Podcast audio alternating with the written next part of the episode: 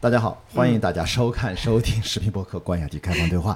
哎，今天这一期啊，跟老朋友在一个特殊的地方，还是阿那亚海浪电影周的场外谈。这回场外到人家家里去了，在家里了。好，呃欢迎好朋友秦海燕，秦海燕导演了，现在是嗯给大家打个招呼，自我介绍一下啊。哎，大家好，那个老朋友关雅迪好，我我是齐海燕，对，然后是这个多年的编剧，现在也有一个身份是导演的，是的，啊然后关于导演这事儿，一会儿得今天好好聊一聊啊。对对因为我之所以说场外谈变到了家里蹲，是因为在阿那亚刚好这前也在这儿，他也住在这儿，他有他有房子，然后非常非常温馨的一个、一个环境。嗯。我上个月第一次来阿那亚，这次是第二次，这是第二次啊，我以前没来过啊。是是是。以前啊，因为这个前任女友的故事，然后我就一直说要来，一直要来，然后没想到啊，居然是因为工作来。居然一上来就 Q 这个，啊，对哈，哦，自对对自爆，自爆，行对，咱俩见面不就是因为他吗？对对对对，是你这你这都要说到吗？好的，对我跟关对我跟关老师认识是因为跟他的啊对对对我跟他的前女友是非常好的朋友，是我在自己的过往的节目里面，其实从来不避讳这些事情。啊当然，我们从来没有聊我们两个人的呃生活细节、啊感情细节，啊从来没有。啊我只是说，我的前任女友，我的因为航海，因为什么什么，现在呃在经历了啥啥啥，其实都会提到，都会啊 Q 到。但都是经历，都是经历。今天这是场外谈，这是我们海浪电影周这个很对我现在还有一个身份是，就是今天还有一个身份是这个海洋电影节的这个产业单元的一个评委。是的，对对对。而且我其实还特别问了李穗啊，就是呃子和，然后这次请你来，嗯。其实等于有点你们小小的内部的，嗯。算是一个 panel，然后也可以要筛选作品，嗯对吧？也嗯有可能有点那种产业的那种选拔年轻的创作者，对，青年导演扶植啊计划，对，也是要对。对对扶植出新的青年导演。嗯。而且我觉得这次海浪电影周做了很多的动作、嗯。啊，每一天包括那个中影的那个发布那个项目，我是也看到，然后从文学到电影是吧？也是很呃，对，那也是一个单元，我觉得那个也是非常有特色是的然后是班宇啊是是是是是，嗯。我们在的是那个青年导演扶持计划这个单元。嗯，嗯，对，你这次的评委之一，是是是，还有曹保平导演、陈宇老师、哦梁林、梅峰老师都有是。但呃陈宇来了，对，陈宇老师来了，然后其他阳了啊，是吧？陈陈老师好像没阳，没阳没阳对对对，然后我不知道其他人可能是有点这个关系，但是好像我觉得这次大家心态就稳定多呃，了，非常的就是对，非常 peace。好吧？这个在阿那亚就是特别美的一个地方，然后呃，怎么样？先说说这次吧，怎么样？这次活动的体验怎么样？这次接触了很多年轻的创作者和作品，是是啊是是，其实我之前也参加过一些其他电影节的创投嘛，然后嗯就是我一直都是会对这些年轻创作者的他们的成熟度和生命力，嗯呃，感到欣喜的，对，一直是这种状态。然后，嗯、我还是非常期待这一次海浪电影节的这个，呃，扶持计划，就是能有真正的就是嗯电影到最后拍出来。这个其实是我们所有的导师也好，就是或者是。参加的就是学员或者是年轻导演，他们最期待的事情，我觉得就是希望他是真正的，呃，能够有这个价值产出的一些一些东西。我希望我们的辅导是就是有有的放矢的，而不是大家坐在这儿，呃，就是只是进行了一次活动。对，就我觉得这次应该是海浪电影节和中影的力度是有希望能够达到这样的效果的。啊、对这。次你们接触的项目是处于什么阶段？是早期？呃，我这边这个单元是比较早期的。其实我们是在两个月以前，就在北京的时候，就是那时候导师们都在，然后就是进对几十个项目进行了一些筛选。就是当时他们也有就是呃就是路演，然后每个每个创作者也都就讲了自己的。就其实他们在路演的过程中，你去问他们问题，你就能感觉到他们自己的成熟度和对，比如说沟通能力，或者是项目本身的这个成熟度。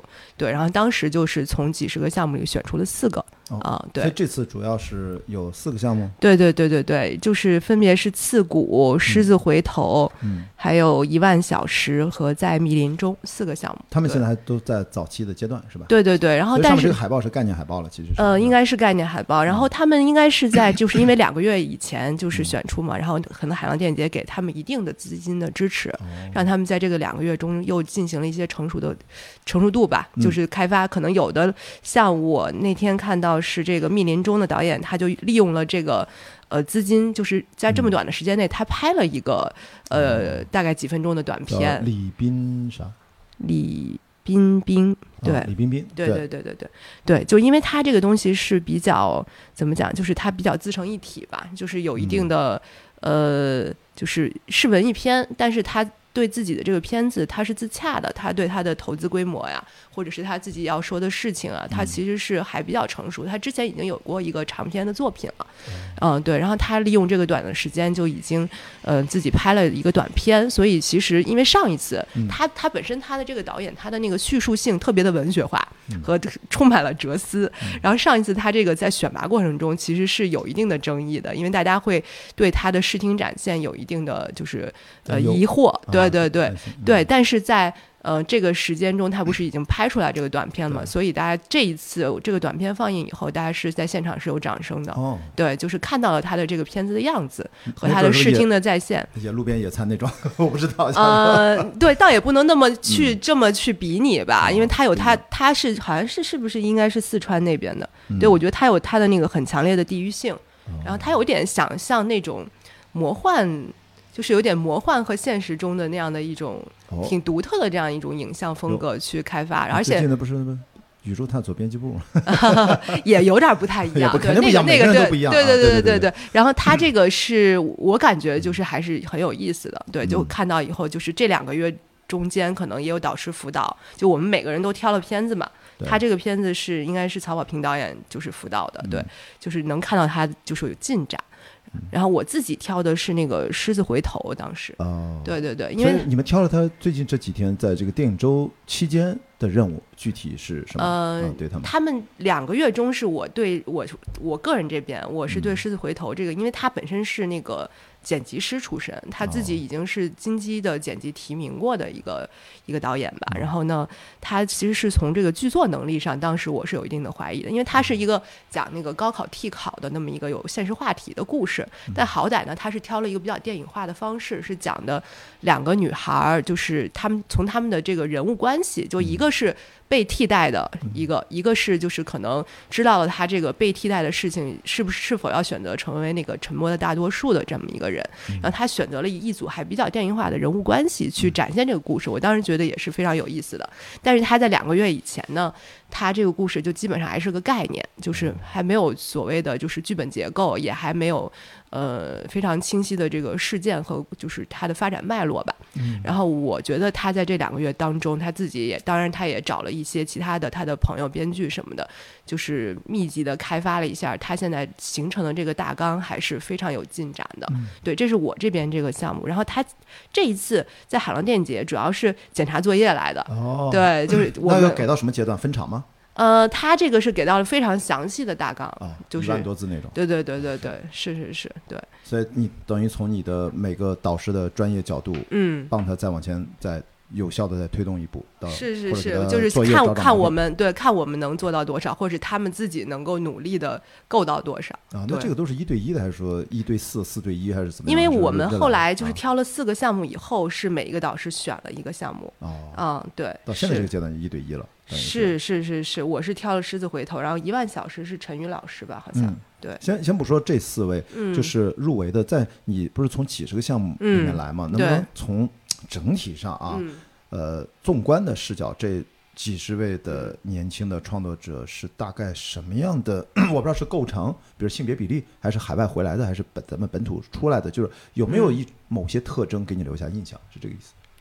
我觉得这两年参加这嗯些创投，感觉就是女性创作者确实是有在变多，比例对，而且他们嗯的成熟度会也比较高一点，对，对，所以跟我们的网友朋友们讲一讲，就别太着急。我知道大家现在聊一个事儿，就两性视角，这个事儿需要发展，给一点时间嗯。嗯明显的感觉到各行各业，嗯，其实包括现在女程序员都越来越多了。是吧？码农已经不再是嗯男码农了，其啊实很多都是很优秀的女性程序员。我刚刚在书店闲逛，就看到那个单向街还有本书，嗯嗯，就是是硅谷崛起的女性的程序员，嗯，他们嗯改变了硅谷的什么是是什么产业，就一本很薄的一个那个。Chat GPT 的那个什么，就是就是啊技术总监也是女性嘛，我记得哦，对，所以啊说给一点时间，嗯所以说从你能够明确明显的感知到是吧？嗯这个女性创作者、导演和编剧，是基本上入围的都是导演为主了。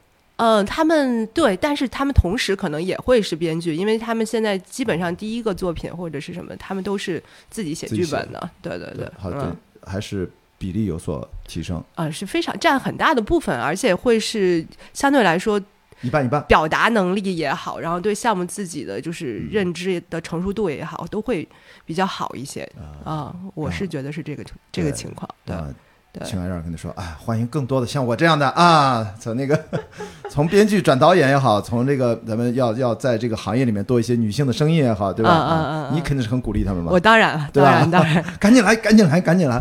然后那那剩下的其他还有什么特征可以跟大家说一下啊？你能感知到的一些，嗯，一看这一波年轻人哪儿不太一样，还是有什么特点？我我感觉他们现在的就是，不管是因为可能海外回来的也很多，就是吧对，嗯海外也是占比较大的比例。在外面主要也找不着工作了啊。哎，嗨 没有，我我觉得主要是 做这个呃文化这一块，就影视这一块，你还是要深植于你自己成长这个语境。啊这倒是。对，就是你就可能在外面，就是你学到了技术，但是你要表达的东西，你还是得回来。我觉得可能是这样的原因，所以还是回来的比较多。几年前是不是嗯我不知道是不是曾经出现过，比如说水土不服啊什么的，是不是现在这个情况有所改善？通过他们提交我觉得真的还好，对，也没有那么水土不服，而且嗯而且就是本身大家其实就是。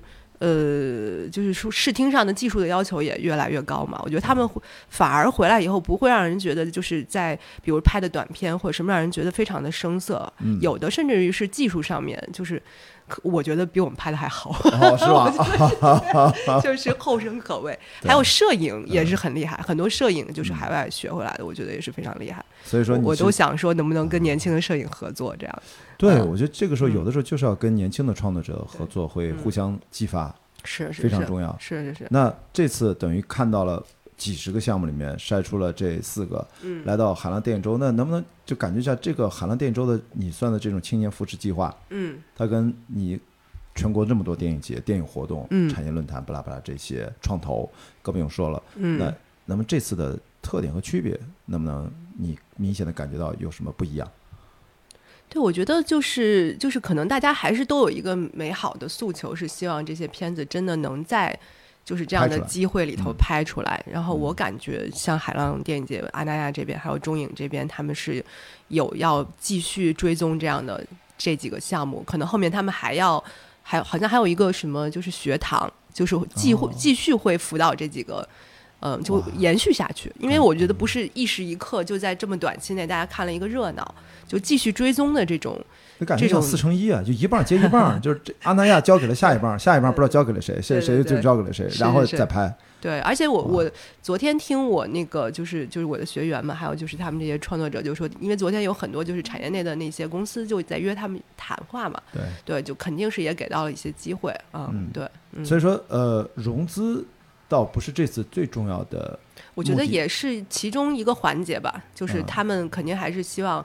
就是行业那些公公司能够关注到这些项目，然后同时也已经跟他们进行了一些比较深入的洽谈了。嗯因为按照我们以往的工作经验，对吧？你这个这个都很熟了。就是嗯在我刚才问详细大纲的阶段，其实还有嗯很多事情不好判断的，是是，最终还是要看剧本，毫无疑问。对对对对对然后还涉及到整体的你的演员和主创是的这个班子搭的是怎样，是对吧？以及你这个有了剧本就知道具体的拍摄难度，是，吧？以及整体的周期啊、预算、规模就，对那个时候其实才到了真正的我们要来谈一谈导演怎么合作。现在我觉得还是偏早期啊。是，但是我感觉他们应该也已经有这样想要跟他们谈的公司了。对，嗯因为你说的能筛选出这四位，应该嗯在 之前的背景积累到一定程度，都不是是不是这四位都不是说纯嗯，小白，或者说应该都是做了相当的一定的积累。对他们有一些拍的短片，然后像像这个也有是做剪辑师的嘛。对、嗯对对对，就每个人都还是有一定特点，因为筛选的时候其实也不光是看剧本，嗯肯定也是看他们作为导演的执行能力，然后或者是现场的沟通能力，其实都看。对说说这个安那亚怎么样？你来了，你的工作任务完了之后有什么，是吧？你是这儿的业主哦，你是跟其他的嘉宾不一样哦，啊是吧？对吧？你是最有代表性的，就是那种啊，我记得好像是呃之前哪个活动啊，嗯就是戏剧节的开幕式，那主持人我忘了是叫什么，他也是这儿的业主，然后一嗯上来第一句话就说：“哎，我很荣幸今天作为业主来担任这对对对，个主持人开幕。”就是家门口的感觉。对，是不是在你家门口又搞这种文化活动，还来当评委？是不是？是是不是跟你在其他国内的电影节的活动参加起来会有什么不一样吗？那肯定是有亲切感，就不用住酒店了，给组委会省钱，啊，是可能是这样吧。连餐券都省了。我听说，那只给你们媒体好像。哦，原来突然嗯觉得有点不一样啊。那我们就只能得到了重视啊。没没没没没，这是吧？这种感觉，呃，因为你我刚才也问了嘛，你也不是那么常来，嗯，是不是会这次这个时间对阿那亚也算是天气算还好啊，没有那么冷嗯。呃，对，现在还可以，对，嗯但是其实还是暑期的时候是那个最旺季的时候吧。哦我听说那时候啊人都塞不对下啊。嗯，应该是对沙滩银幕去看了吗？去看了，就是因为第一天晚上去看了那个如如果爱，对，然后看的到后来其实已经开始哆嗦了，冻的，但是就是看进去了，不太想走。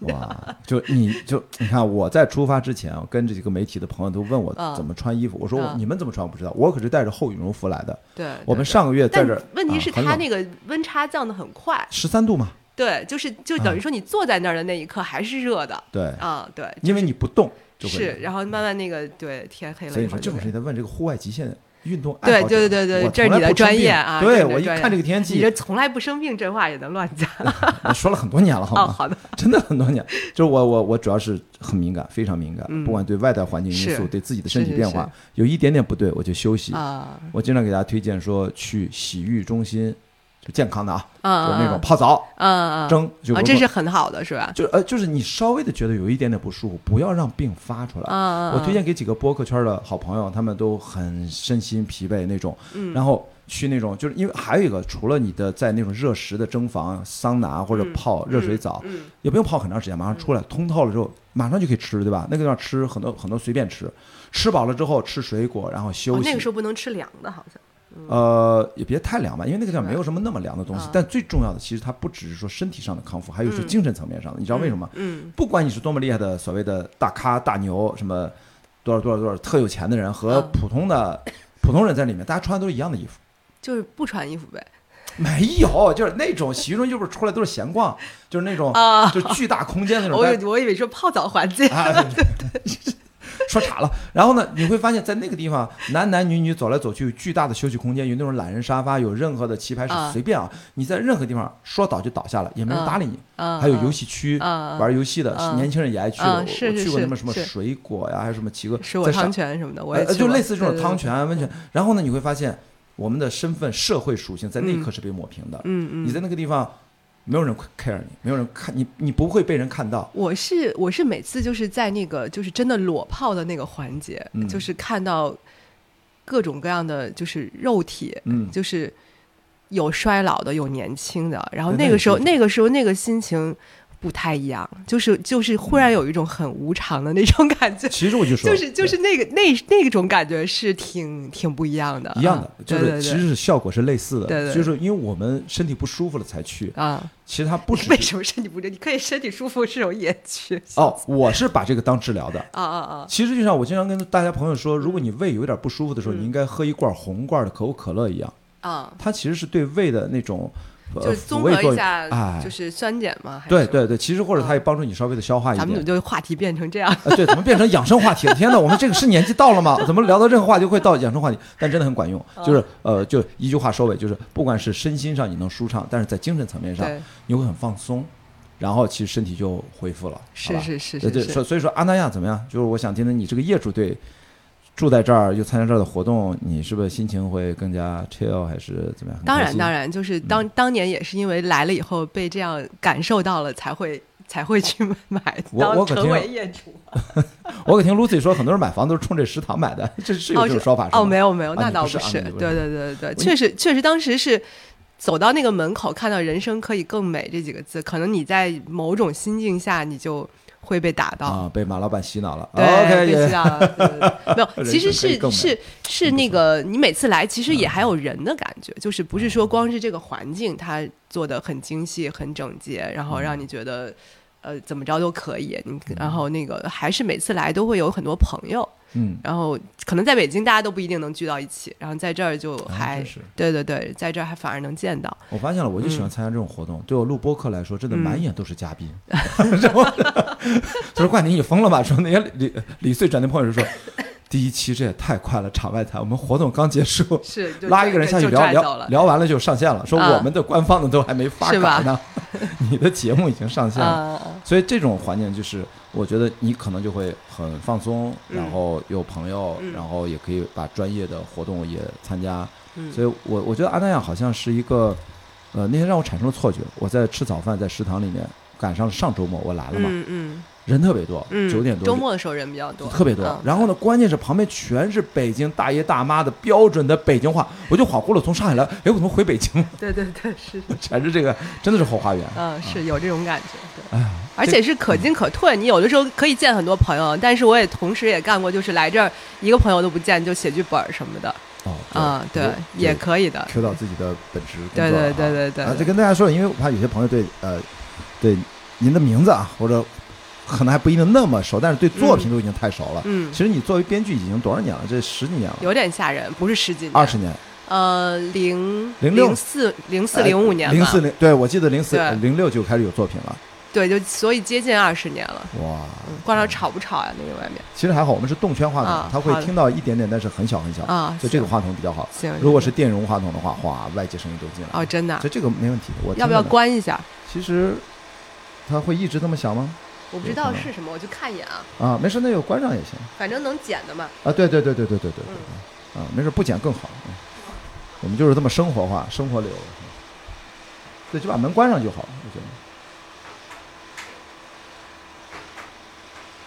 完了，一看，哦，应该是那种垃圾车呀什么的。对，我估计就是垃圾车那种。OK 了。啊，零四零六，对，你是呃中戏嘛？不是啊，你怎么回事？啊，我是你前女友的师姐呀。哦，北大，哦，对对对，北大，哦天哪！你，我跟你说，你不能这么聊。我跟你说，在我生命当中最重要的女人都是北大的，我前妻也是北大的，前女友也是北大的，然后钱小燕老师也是北大的，是正经师姐，因为我们是一个专业的呀，哦就北大影视编导专业嘛。哦，对对，我这次来当评委还很有意思的是和我的老师一起当评委。啊，陈宇嘛，不是也对对？对对对。对啊，对。嗯。哦，对，也是，我我是我们那个专业零一级，就是是第一届。嗯，啊，北大影视编导的第一届。是不是也是朱峰的老师啊？那我不知道，哦。就反正陈宇老师是他那个时候也是第一年来北大当老师，第一次上课就是在我们班，嚯，所以还挺有意思的啊。所以你们俩这次也见到，对对对对对对对对，就是一起当评委。这么多年，嗯，这是我教的，嗯，真是最好的学生。然后从这个，能不能讲你大概这个编剧入行这一，对你大概有这么几个阶段的最重要的自己概括自己啊，改改变，或者说你印象最深的几个点？你觉得哪一刻你居然觉得你作为编剧感觉不一样了？是不是会有那么一二一两次这样的关键时刻吧？会的会的会的，其实是有，就是就是对，之前也是采访被问到，自己梳理了一下。那那精简版没关系啊，就是就是最最重要的一两个时刻是什么样的？跟大家分享一嗯下。啊，因为像零四零五年那个时候入行的话，就是写的是偏文艺的。其实因为我首先是在北大的时候，我是做电影协会。哦啊，那个时候做电影协会会长，就天天搞活动，可能就是一周、哦你也是会长，对。天呐，什么黄海啊，什么 Lucy 也是 Lucy 是会长，哎不，Lucy 是我的真的就很嫡系的师妹。天哪，还有什么潘玉是不是也是也是会长吧？对对对对然后那那是我以前的助理嘛，在小马奔腾。啊，对对对。然后还有那张江南就更早的会长了，张江南是我前面的一任，啊天哪，我跟你们北大的非常有缘分是吧会长简直每一任几乎都快认识了，是是是太，可怕了。对，然后然后那个那个时候就是做很多放映嘛，就一嗯周都要做一两次，然后然后是因为那样的一个氛围，当时也是都做比较文艺的这样的一一些东西，哦对，然后我那个时候是就是大概是零四零五年写了第一个电影剧本，嗯然后也是去很多电影节啊什么那种情况，然后写了大概两三年的时候呢，就感觉。其实写这种类型的片子的话，其实是比还是导演就是是导演自己的一首诗或者导演的散文，就是这种感觉。然后我作为编剧这个职能，我是更希望自己就是就那种好学生对自己的要求，就是我不满足自己的就是技能也好，什么没有得到锤炼也好，对，对，就是自发的就写了一些商业的类型片，然后就。就是也是就是比较主动的拿给中影啊或者什么的去看，然后他们也都还觉得不错就买了，对，然后后来就像你这样主动写剧本，然后卖给中影公司的啊这种，其实概率并不是很大。是？吗？在没有制片人和导演参与的前嗯期的情况下，嗯只是编剧自己主动对，来写，对对蛮不容易的。对对但那个时候也体会到了，因为你可能你的这个本子写的还可以，嗯然后拿到中影，他们也都觉得还可看性很强。是但是这个项目本身就是你要再找导演啊或者什么，那就是另外一个东西了。就是这些项目也并没有并没有拍出来，后来都哦，对对对然后后来又对对对，然后就一直是处于这种。呃，挣钱，然后写当剧就当编剧的这个状态，嗯就是写了一些，我感觉真的是就在院线上面有，就是大家被看到的第一个是《分手合约》那个时候，对，嗯然后但是那个叫什么？呃，望京那个电影院叫什么？就那个购物城，嗯忘记那个凯德，呃，就是叫哎天呐，我都真是不回北京了，我的妈呀！就是就是在那个店，我分手合约是不是跟跟阿美有关？我忘了谁，反正阿美也是另就是另一个编剧，对对对对对我就在那遇到他了。嗯，是说你居然来看了，说对啊，不是对好像跟你有关吗？我来支持一下，然后我们是是来在是是还在那聊了一通。对对对，然后后来是，嗯、就是继续还是做所谓的职业编剧嘛，就是、嗯就是有委托创作呀、什么的这些。然后我自己感觉是啊，异地港，啊啊哦，一港，那不是望京，那是九仙呃，九仙桥，我连连这个都说了，嗯伊地港，那是不是个首看来映？我都忘了哎呦，我这真是不在北京住，我都疯了啊，对对对伊地港都想不起来。对对对嗯，然后，呃，我感觉就是自我表达，就是你自己想说的东西和你的人生啊的那种东西的契合，和你自我表达比较，呃，真的是就是到一定成熟度的是找到你，嗯，对哦对是的。对，然后那个时候，呃哎，，这个嗯我我前任女朋友就出现了啊，在那里面有任务啊。对你对吧看你这都要 Q，对对对、啊 l u c y 是找到你的制片人，是的是对对对的是的是的对对对对，是，然后，嗯，那个对你是什么感？那个作品我觉得非常独特，其实对，就是就会觉得是和你的人生贴合的，是你真正想说的话，会有这种感觉。嗯对对对。然后当然后来就其实前几年也会去做，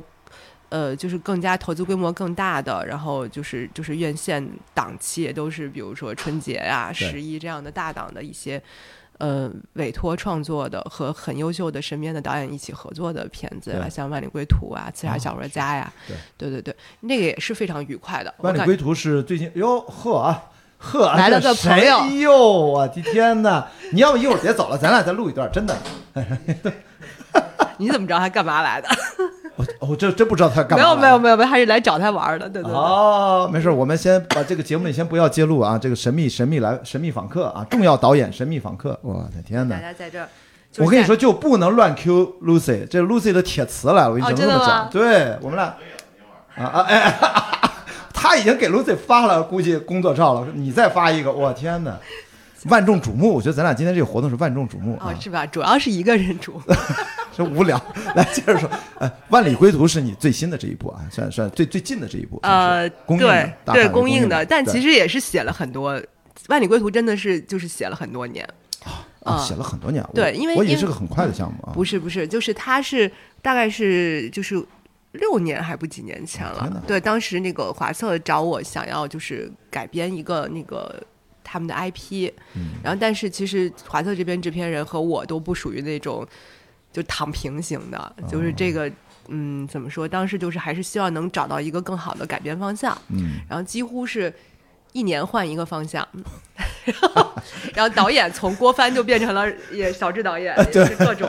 对，然后就直到有一次就采访了一个那个前那个外交部的一个真的一个阿语翻译，然后他讲了一些自己的亲身的经历。就觉得哎，这个方向才对，真的嗯。是那非常偏离前面完，那前面是一个就是没准还喜剧呢，是吧？对，真真的有可能，吧哎也有可能是爱情片儿，都什么什么都有可能，就是就就真的是，然后在这个过程中，其实也体会到了，就是有的时候，嗯，很多编剧说一个项目你会被换掉啊什么的这些，但其实跟还是人和人彼此对这个创作的信任，就是嗯。就你这个方向你都换了这么多年，人家还是让你再继续找，就可就充分的，幸亏你是那种全能型的 编剧，怎么换都是在你的能力范围之内啊。对，然后我们就就就是采访到这个人以后，我就是跟华策说，我说这个方向我觉得非常有意思，嗯。对，就是其实就是撤撤侨的这么一个事情，对，然后那个其实也没有考虑那么多，就是就是觉得当时被呃这个人讲的这些亲身的经历和他的一些细节是打动的。是就是。你在现场是有感觉的，那个鸡皮疙瘩后背就长起来的那种感觉是，然后你就会觉得这个东西要做，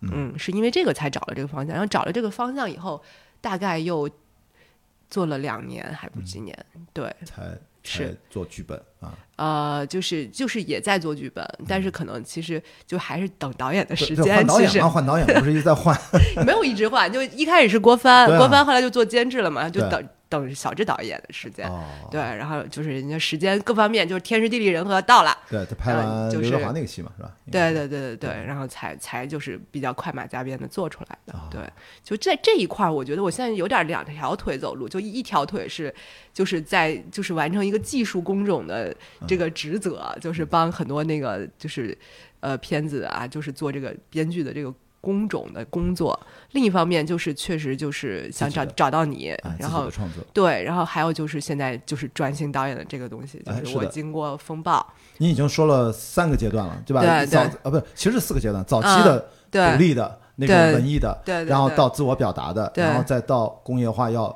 完成自己的是是是。交给的任务的，然后再升级到一个全新的视角度，导演在做一个更完整的自我表达。是是是，因为你比如说写找到你的时候，你可能嗯。一开始也是一个委托创作，你也没有把它想象成是一个自我表达，嗯是你在这个过程中，因为你不管写什么，你就算是我我做万里归途，我也是觉得它里面说的这些东西是和我自己想要说的是契合的，嗯。我自己的表达和希望能跟观众是发生这种共鸣的，嗯。就是都都是有这样的因素的嘛。那只不过可能找到你。就是你接到这个项目的时候，你要表达的那个东西，当时不是说是那个所谓的职业女性的这种，就是在职场和家庭的这种平衡的艰难嘛，对。就这种主题，然后包括呃，就是一个就是两个阶层的女性，就是呃一个一个就中产吧，还有一个那个就是保姆阿姨，就之间的那种友谊，这种就可能你自己在生命中都有很多的体会，对。所以所以你在写的时候就不自觉的就很诚实的就写进去了对，然后你才。反思的时候，你觉得哦，那个东西是我在表达。其实你那个时候也可能觉得就是委托创作了一个东西。但最重要的，你不觉得 他这个故事找到你的时候，因为它是两个双女主的故事，是是是。其实女性视角对于你而言，对于编剧，特别是是。对于你是一个有了很强烈跟之前《分手合约》还有一些女性戏份，但它还是小妞电影嘛，对所谓的小妞电影，它就是对。还是发挥你的技术技巧嗯，更多。嗯，真要说走心，那能走到多深？也能走，就是你不写的时候，你你写的时候肯定得走心，你知道吗？你不你要不走心，你是写不好的。你这《分手合约》为什么跟阿美？阿美最近刚上映那个叫《那么多年》，嗯，他这么多年，啊，这么多年，什么那么多年啊？没准续集到那么多年。然后就这么多年，他那天就说了嘛，他说。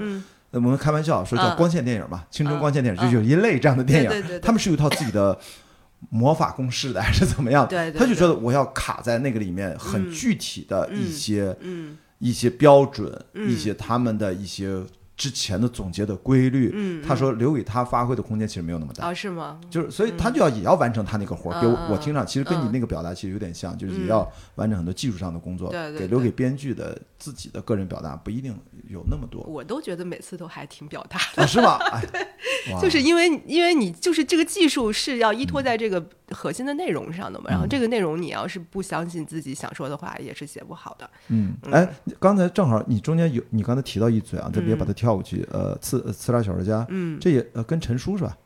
对对对对对，陈叔这次是不是也啊，他也在，在一个论坛上，我还，去看了。我昨天还见到他了。啊，见到他还在啊。我一个阳的人戴着口罩到处窜，现在也就是现在，我跟你说，你去年敢讲这话吗？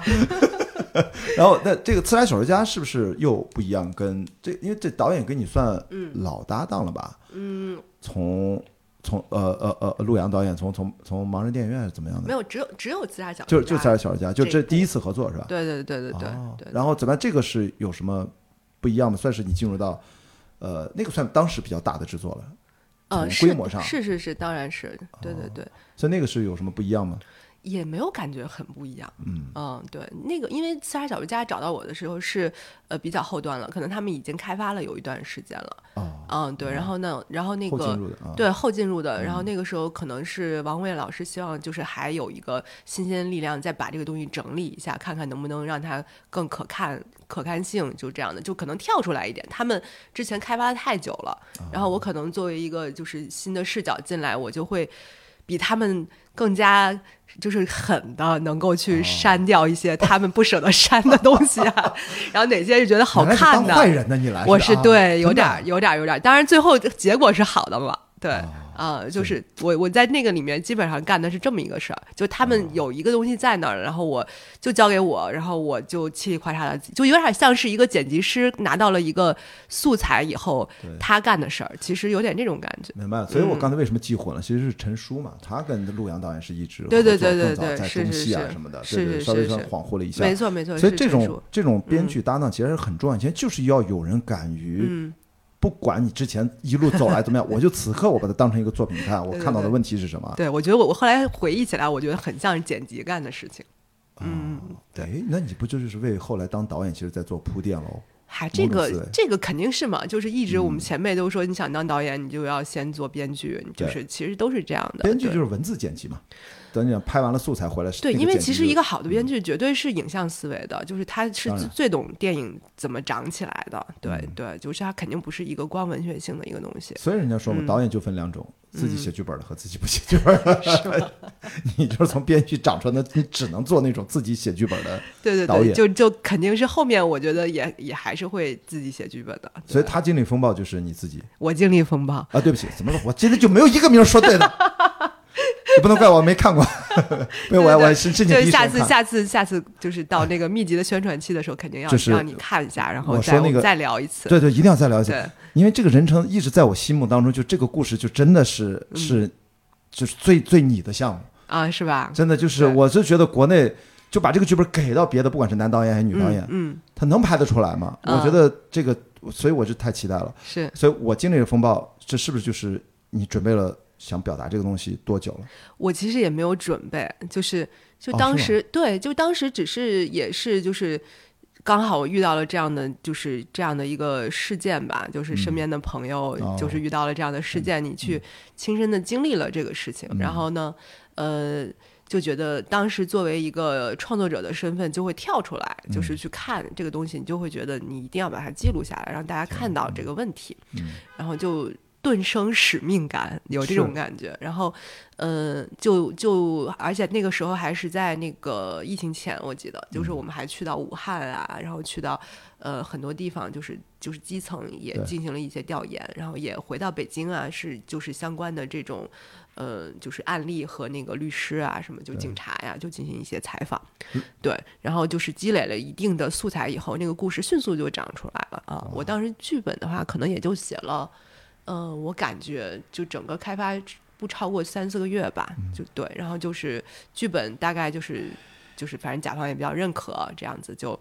就也觉得可能跟你的想法一样，觉得这个故事没有别人拍更合适，然后真的，然后就在这么多年以后，就是当了导演，啊、就是你你想想，你从 开始刚才从零四零五年这样开始算，到你真正当导演，其实等于去去年拍嘛。呃没有没有，其实是我那天忽然就是被我的这个，嗯、就是这个这个 iPhone 的这个相机，就是推送了两年前的一个视频，嗯。我才发现哦，我已经都拍完两年了。哦对，因为疫情对这对对对对对对。所有人的时间就忽然就对就是就是压缩了，就感觉就剪了一刀，就哎，就忽然就我们就就到二零二三年反正被剪辑了，对，是哎，所以说你积累了这么多年来，这个题材作为你的导演处女作，嗯嗯，那其实还是非常有怎么说？我觉得对你个人一定是个里程碑意义的事情。它可能从嗯比如说再过个两年，我自己再再来反思，是可能会有这种感觉。但你身在其中的时候，你就觉得这些东西就顺理成章的发生大。家都在忙着戴口罩呢，这咋顾上这个呀？所以期待这个作品赶紧早一点让大家看到。对我也是非常，就是就是可能身边的朋友。就是对这个东西的期待也到了一定的阈值了，我觉得要赶紧让就大家赶紧。就不能再再搁了。但是呃，但是我是看好像是不是豆瓣上的这个剧情简介上面提了一嘴说，嗯。我不知道是不是有官方的数据说，当下在中国有很多朋友对这个家庭暴力这个话题不熟的话，说嗯可能每天是吧，每嗯。每隔多少秒钟就有一这个数据对，反正因为这啊个是可能就是就是他们在平台上的时候，我们我反正不是我自己写的梗概吧，我觉得这些数据还是需要再去确认的，斟酌一下确认一下啊。对对对对。对，但是至少是呈嗯。现出一种让普通人如果啊对这个话题，嗯因为全中国这么多人，十几亿人，而且城城市、乡村、这阶层什么都都都不一样。至少让大家知道这是个普遍存在的，对我觉得这个是没错，就是嗯。这个也可能是我拍这个片子确实想让大家看到的，就是至嗯少大家看到这个问题，不要觉得这个事情离我们很远。对。对，就是呃，我自己都很意外，这个事情会发生在身边，或者是可能是大家看起来，呃，是高知或者是城市里的一些女性身上，就是嗯。大家以为可能会觉得她是比较下沉的，然后或者是。嗯，对，就是，但其实不是。然后有一个数据没有那么确认，但可能是大概有三分之一，嗯，就是，对，就是女性呃，家庭还是三分之家一的家庭，三分之一的家庭或者是亲密哦关系吧。嗯，对，就是可能有或轻或重，或者是或语言暴力，或就是有些东西我们是不知道，就是你后来你有了一定的认知，你去看它，你才知道那个是暴力。但有些人可能在身在其中的时候也不会感受到，对吧语？言的、肢体的，对还有那种冷冷暴力的，对对，其实都会有。嗯对，就是希望大家看到这个事情离我们没有那么远，然后真正去关心这个问题。这个确实是有一定的使命感去做这个事情的。嗯，所以你是刚才说了，这样的一个题材反而就不像什么嗯《万里归途》啊，嗯其实要积累这么多年啊，题材嗯变来变去，导演嗯可能还要换人，像这个嗯就是感觉就是已经恰如其分，或者就是到了那个时候了，是启动的特别快。对对只是，拍完了，对，因为啊，像客观的原因啊，被放了一段时间。对对对。但是就嗯这种创作的状态给我的嗯感觉，是不是对你嗯来说感觉应该挺好的？就是是当时就没有没有觉得这个事情在它启动的时候遇到太大的困难，确实有这种感觉。就是你你在写剧本的时候也是一气呵成的，然后交给比如说像我们监制王宏岳老师啊嗯什么看的时候，王宏岳老师以前在我们的其他项目上，什么万里归途、才儿吵架，最喜欢干的事情就是让我们重写。重写对然后在这个项目上，他真的没有这样哦啊、然后就是从大纲到剧本几乎没有太大的改动。哎呦，我这啊跟他联系好几回了，我就怎么着得拉他聊一次。就好多片子跟他这么多有关，我现在已经听到了各种的关于跟他有关的角度和对对，因，为确实是，对对对，确嗯实是非常的，我觉得他对中国电影是有使命感的。绝对的。对，就是也确实能够帮到我们的人。对对嗯对，嗯，然后这个呃，像这个题材你出来之后，我记得也不能说完全很顺。如果你上次一跟我讲这个故事，记得吗？咱俩有一次那时候嗯吃饭，嗯，就说这个男演员不好找呀，你不觉得这个？啊、我不是还帮你推荐那谁谁谁是吧？人啊，很大牌，对对对对对，吧？这这不敢接啊，这个也不敢接啊。我们啊脑子里一想的那个谁谁谁，不是那个谁谁，就他也不敢接就。就大家怕成为第二个安家和嘛，就是。对，所以我嗯我们就不说那人名儿，因为人家的确没接啊，就是就不好说人名，因为的的确这个可以说，就是像那个那个呃，就是你说安家和是吧嗯？冯远征啊，对，他这么好深入的深，深入人心的因为他的演技太棒了，是，他塑造了一个嗯，大脑当中无法抹去的荧幕形象。是，我的妈呀！然嗯后他也背负了好多吧，事实上他是 背负了好多是吧？还有人很多人就因为他的角色恨他吧，有可能。呃，对，是是是，就是对我我都忘了，因为是可能比起后面那个是，就是感觉前面还是挺顺利的。就就是在找演员上还是稍微的就小小波折了一下啊。嗯，对，就是还好，就是确实是因为当时很多人看到这个剧本，因为我在里面塑造这个男性角色，你还没看，但是你大、就反正我先就简单讲过那个对对对对对，嗯就是他还真的不是一个就是是恶魔，就是不是一个非黑即白的角色，就是很多人看完这个电影以后，对这真的呃也不是当真，就是对这个男性角色是啊充满了同情和理解的，哦就是作为一个人。嗯就是就这个同情理解，不是说我认可你的行为，而是说我作为一个人，你是从哪儿来的？你的原生家庭是什么样？你为什么成长为现在这个样子对？我是理解你的脉络的，然后我也知道你就是可怜可恨之处，所以这个角色其实它是非常丰富和复杂的，就是它不是说一上来就会让人觉得。嗯、他是一个恶魔，他是个变态，我去讨厌他，就是这样的。其实，其实，其实呢，当时很多男演员，我觉得也是看到了这个层面，是想演的，嗯，就是很多人答应了，但是又还有点还是还有点犹豫，哆嗦了一下。对对对，所以我当时其实是我到现在也是非常感谢吴玉翰嘛，然后对，我看这个演员蛮新的哈，是吧？也不新了，他演过，因为他首先是麻花的演员，然后他也演过那个半个喜剧，半个喜剧还得过这个金鸡的提名，他比女主佟丽娅好像还年纪大一点儿，是呃，小一点，小啊小小小小个可能小个也不多，也可能两三岁这样样子哦，对对对，还好，是还好。就没有那么新，反正也是有啊，他自己也做过导演，对，然后所以他他其实有勇气哈，他没有那么多包袱，因为他自己也是觉得就是创作嘛，然后那个就是他在这个上面没有任何的包袱。嗯嗯，当时，但是他是一个特别好的爸爸和 特别好的爸爸和丈夫，然后他的包袱就是说我一年不能拍太多戏，我得回家照顾孩子。哦，就就这个人，这个演员本身是是非常的就是 nice，然后嗯而且我觉得他是一个特别特别好的演员。对，嗯。就是我们当时就是见了一面，就是我就跟制片人说一定要把它磕下来，就是、嗯。就是就是他了。嗯。呃，然后他也是很喜欢我们这个剧本，然后和整个项目，就是、嗯。就是整个拍摄过程中，所有的演员其实都合作的特别好，然后每个人都可能在这个里面吧，然后他我他们碰撞出来的东西都是挺挺让人惊喜的都，嗯，因为呃，一定要看了片子，我们会以后到时候再聊的深入一点，深入一点对对。对，然后，其实我更关心的是一个，我觉得换一个角度，就是你的女性的创作者的嗯视角。嗯。然后，因为这次做导演了，嗯嗯。以前都是从女性的表达，其实她是编剧的身份。嗯嗯那这次做了导演之后，你能明显的感觉跟以前的编剧嗯。是你自身的角度是最大的嗯变化是什么？这个我觉得大家是可以先了解一下。我自己因为可能也不是因为很年轻的时候当导演，所以现在对，也是老炮儿新导演啊，明白都明白啊，老炮就是儿新导演。我感觉对嗯。我自己的这种影响没有那么大啊、嗯。就本身已经是为人处事比较成熟的时候来做这件事。团队也都跟你熟嘛，基本上对，就是大家也都是嗯对，就是监制团队啊，对监制团队啊，就是酷就是酷京制作啊，也都是大家合作过，很长时间的。对对对包。括呃演员佟丽娅是不是也应该是佟丽娅啊之前是没有直接合作，她像在《刺杀小家》也是演了，就是那么几场戏就就哦死了的一对对个角色。对对，一开一开开场当妈是吧？对对对对对，间接的有这种隔空的合作，嗯。对，就没有直接的合作。嗯，所以说你这种是不是某种程度上觉得反而是过去的十几年的积累，二十年吧，嗯二十年积累，嗯嗯。然后包括你自己的生活的经历很丰富，是，然后这些对这一刻当导演，嗯，虽然是个新导演，是处女座，但是是。相对更从容一些。呃，其实是还蛮从容的，而且嗯而且我我又是那种好学生心态的人，就是我在这个哎说了不止一次，啊，你们北大的全都这样，我都知道。反正我认识不是我自己对这个东西呢嗯。是有就是就是都是好学生。批判的，就是说，就是有好处也有坏处。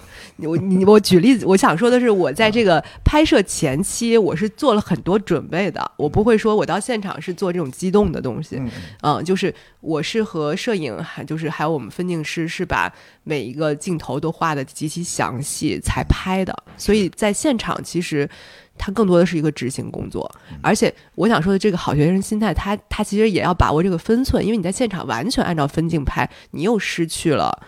就是可能有一些很有意思的部分，嗯对。然后我是越拍越顺，到后面我们会有一些很多的现场的一些发挥了，对对对，就所以这个我我现在也是在就是在就是榨制好学生这件事情，也没有说他的，对我，但是我就是会在现场比较有谱，嗯因为你像美术部门也很开心这件事情，是因为他们不会准备超出这个东西的。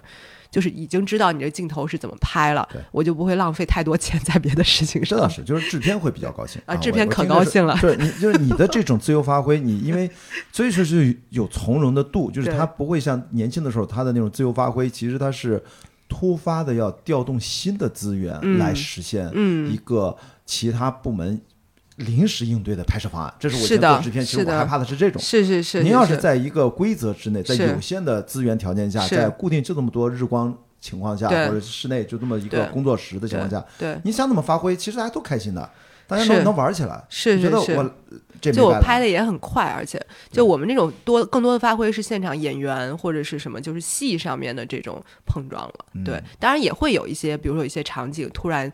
本来我们期待它是一片绿色，然后后来可能第二天发他们喷了一个什么农药，那个草变成黄的了呀。然后就这个场景或者是一些时间上、那个啊一些时间上的这种就是就是就是演员啊或者什么时间上的一些临时的变动啊，你也要有这种机动的，就是应变能力。这方面我倒不是特别害怕。嗯，嗯那能不能说一下，就是你的这种复杂性，或者说呃生活的阅历的啊，就丰富性和你嗯拍导演的这种从容感，嗯那最终你觉得，就是我现在就是在不看这个电影的时候，我其实嗯想说，你你你会告诉他这是。他他他听上去不是一个跟爱情那么简单的一个事儿，嗯，当然不是，当然光对吧？对对对，我觉得就是你真正你最关心的，你在表达那个，就是他最打动你是什么？就是这是人的复杂性，还是你对生活的一些感触？我觉得是怎么怎么去经营亲密关系。哦，是这个。嗯，对啊，这不是应该咱俩最应该聊的？他们一进门就说：“哎，咱是 你是怎么回事儿？”这个是，哎，这个人怎么就是就拿着创作啊来锤炼自己的生活啊？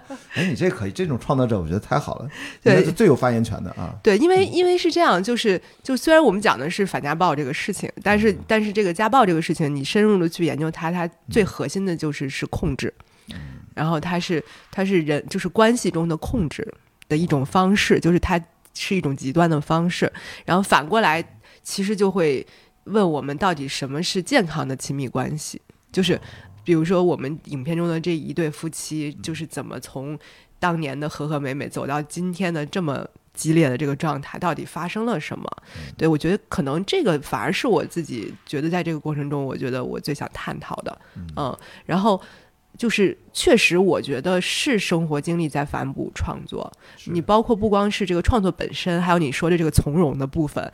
我后来在想说，呃，就是一个当妈的，就是而且是一个就是职场和家庭都要兼顾的女性，她绝对是在应付这个剧组的复杂多变的这种关系中是可以从容的。几个孩子都闹成那样，我都能搞得定，我还没就怕你们几个部门长？啊就是肯定是时间管理大师，对，对你，因为你每天其实就在干这个事儿，嗯，就是我们没有什么特别闲的时候，就是在处理不，就是不停的在处理这些突发状况。你在生活中其实就在干这样的事情。听上去这个导演还是永远中国电影导演永远摆脱不了，其实是一个制片的命啊。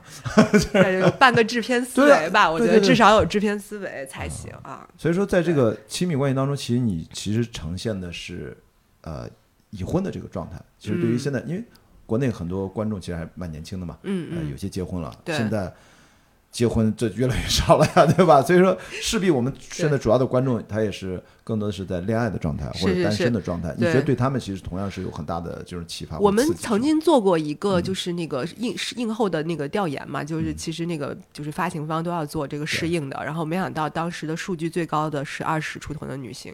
哦，嗯，对，因为其实你说的这个问题，我在创可能也是因为多年经验吧，就我在创作的初期就考虑到了，就是我虽然想讲的是这个，但是我不希望它离很多呃就是没有婚姻关系啊或者年轻人太远，对。对，所以我其实找的是一个二十出头的年轻女律师的视角进入的这个故事。嗯，啊。所以说这个也跟现在我觉得正好是二十多岁这这个年龄段，也是嗯。现在中国，特别是现在，我能明显的感觉到女性的这种整体的嗯，叫觉醒也好，叫自主的这种主体性在自主意识，吧，自主意识在嗯。逐渐的显露和显现，嗯。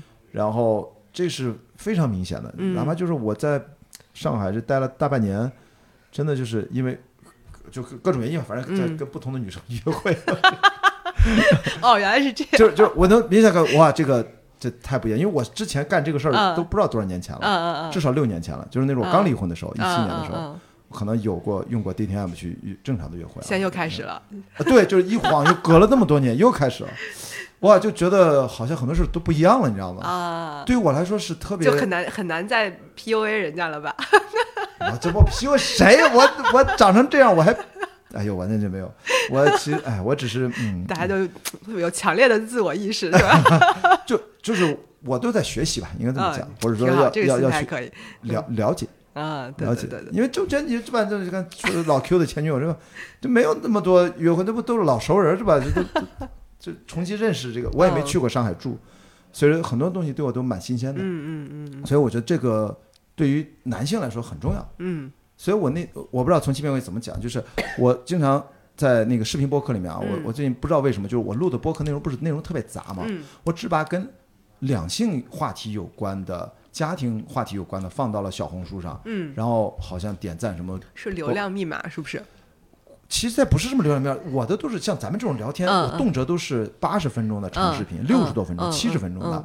大家都能播放。有一段是我跟一个男主播，嗯。而且他也跟家庭亲密关系没什么关系，他叫嗯。壮游者，是个旅行的主播，嗯。但是他跟我问问题问了。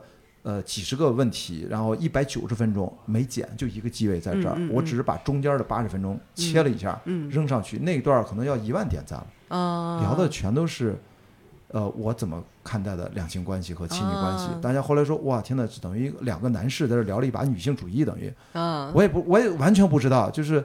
那你说，如果是所谓的流量密码，那不都应该是大家追求短平快嘛？我们是是就是长，而且没有任何的修饰，是也没有任何的剪辑。嗯嗯所以我当时觉得这个东西是要有对我觉得从零学的勇气吧。嗯，就可以可以，我默认自己其实之前不会，心态，对，因为我说我之前是完全不会跑步，我其实我以为我会，嗯。看了很多书才意识到我其实不会，从零学，嗯。然后呃帆船也是从零学，嗯。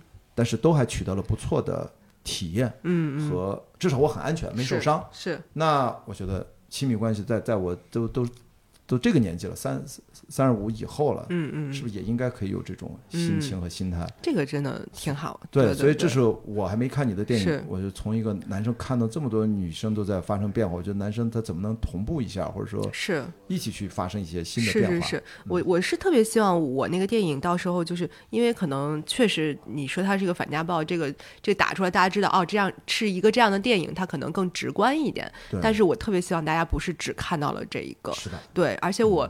呃，你看，像阿那亚他们那个文化公司的人，其实也看过我片子，啊对，因为因为他们就是也参与了嘛，嗯。然后也有男生看完以后有哭的不行的，然后还有就是出来就说我要反思我和这个亲密关系中我跟别人交流的方式，是的，对，就是我觉得这个这其实是我自己比较嗨的部分啊，对，对，我觉得真的，我就嗯，这大半年我都觉得嗯。又变化了很多，嗯嗯嗯，包括呃，哪怕我做开放对话都是，嗯啊、训练自己怎么倾听的能力啊，嗯，然后跟女生，其实你知道她关心的一个事情和表达的角度，其实嗯跟男性就是不一样。是这里面不是好坏的问题，没，错，是的，嗯，就是有区别的是是是，啊。所以就可能更多的你让对方觉得他是有被关心到，这个到底是怎么体现的？嗯，我真的觉得以前作为啊、我是算是比较标准直男哈，他会忽略很多细节。是是是是是。嗯就是，但是我觉得只要你有这个有这个想法了，就试图去做了，进步的很明显，没错没错，这个嗯就挺好的。嗯就先承认自己不太会，这个蛮重要的。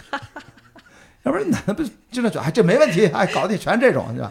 其实这个我现在一看我我都烦着呢，我经常嗯，看到有很多这男生，我说差不多得了啊，这个这个都可以可以可以听不。下去了呀，这个进步好大呀！哦哦哦，咱们也是很多很久没见了啊，很久没见了啊，是，哎但这哎呀这这但是又又要去帆船比赛了，可能啊是吗？对又要啊这又要嗯这回可能中间没有疫情打断的话，可能要嗯十一个月呢，可能还要再跑一圈，嗯。哇哦，呃八月份吧嗯，，八月份就也是很很有意思，哎呀很有，意思。所以所以说嗯这个就人就是在不断的循环当中嗯能能迭代是最好的。对对，那你自作为导演，再说回来，就是嗯作为导演，你是不是这次完了之后，你就嗯，不能说信心爆棚，就说感觉特别好，然后就会说我的下一部电影是吧？赶紧吧，特别好这这 那这这么多年，你这是吧？你这厚积薄发，啊，毫无疑问嘛，嗯就是。嗯那你你是不是就坚定的，就是导演这条路，其实后面就已经像很多导演要积累项目呀，嗯写很多故事呀、嗯版权呀，嗯你是不是就已经不再是嗯，编剧思维了，还是说也依然在接编剧的活儿？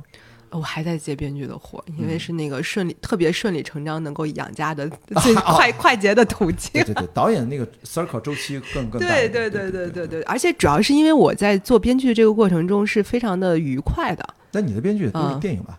还是没有，我现在其实做剧也做的非常多。哦对，就是就是今年接了，反而都是剧的事情。OK 因为对，因为是哪种剧是长的那种对，就是就是十几几集的啊那一种。对对对，当然长的也接了。哦对，因为因为还是就是你在这个记忆上面还是做的很开心的。啊是的对，然后导演这一块儿，因为我好像一直不是那样的，就是会信心爆棚，或者是或者是说我有一个强烈的欲望，我一定要怎么怎么怎么样那种人。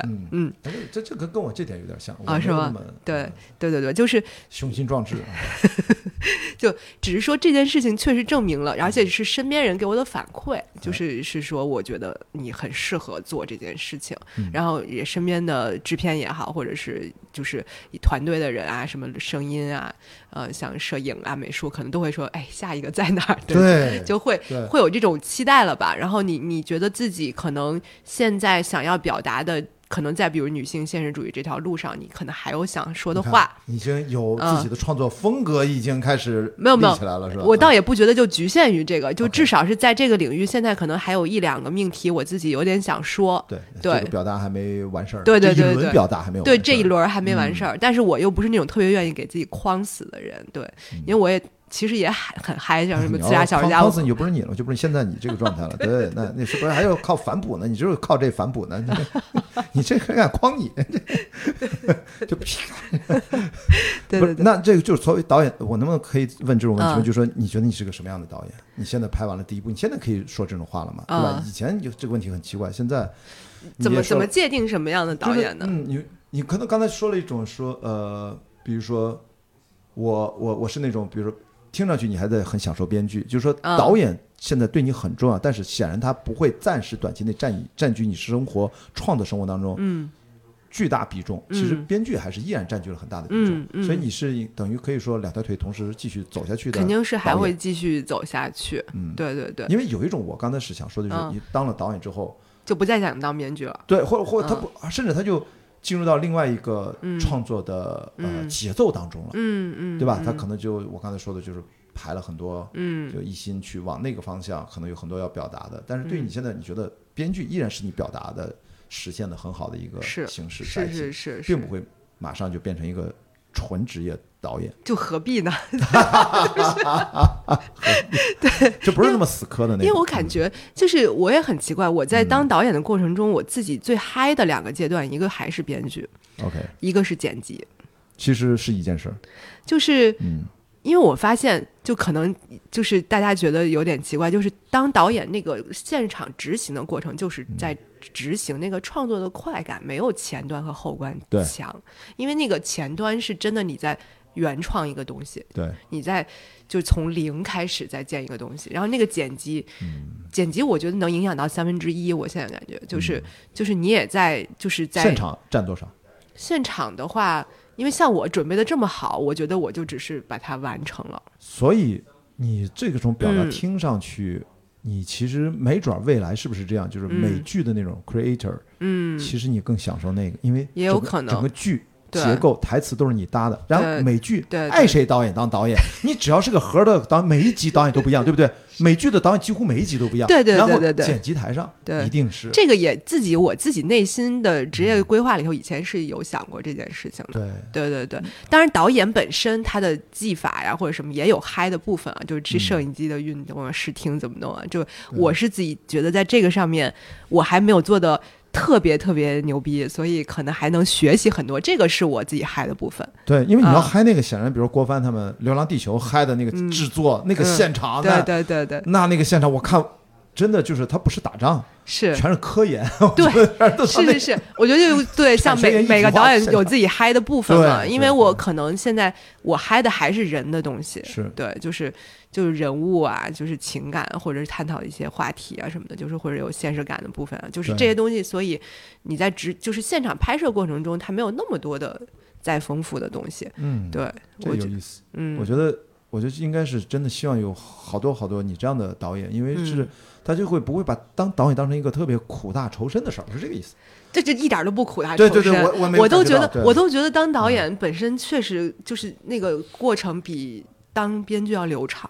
呃，而且但是啊说到这儿啊，啊大家千万不要觉得青海有点在凡尔赛，我一定要替他补充一下，就特别是万一今天他辅导的这几个年轻的导演在听这期节目，就生活的历练、嗯。生活的经历，嗯。在中间的波折以及对它的消化、在审视，甚至是提炼、升华嗯，反复的嗯与创嗯，创作发生碰撞，对，一次又一次，这个东西太重要了。然后到这个年纪，嗯然后你再当导演，对对对可能你才会。明白秦海对燕导演在说什么。嗯不然的话，有些东西我不觉得，呃超级天才咱不说啊，嗯嗯，他会天然自带的，那是另外一回事儿。但我觉得特别，因为你创作，你说嗯这句话的前提又是一个女性现实主义。